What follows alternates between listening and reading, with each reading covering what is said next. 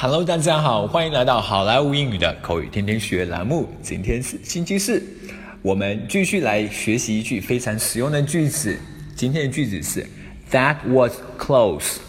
That was close. That was close. That was close. 好响啊，真是太响了。That was close. 它的一个变体就是 That was a close call. That was a close call，意思都是一样的，好响啊。好，接下来我们来看一个对话。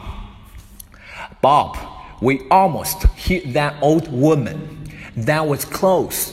Bob，我们差点就把那个老太太给撞了，真是太响了。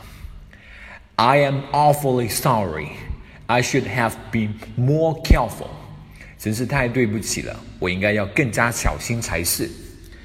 Never mind, I guess you're too tired.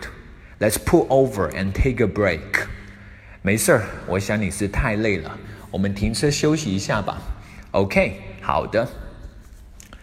Bob, we almost hit that old woman. That was close.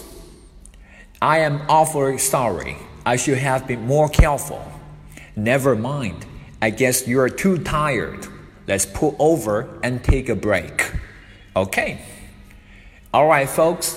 That's so much for today. 更多地道英语学习资源，欢迎锁定，欢迎关注微信公众号“好莱坞英语”。我是你们的老朋友 Vic，我们将会一直陪伴大家啊，一起遇见更好的你自己。拜拜。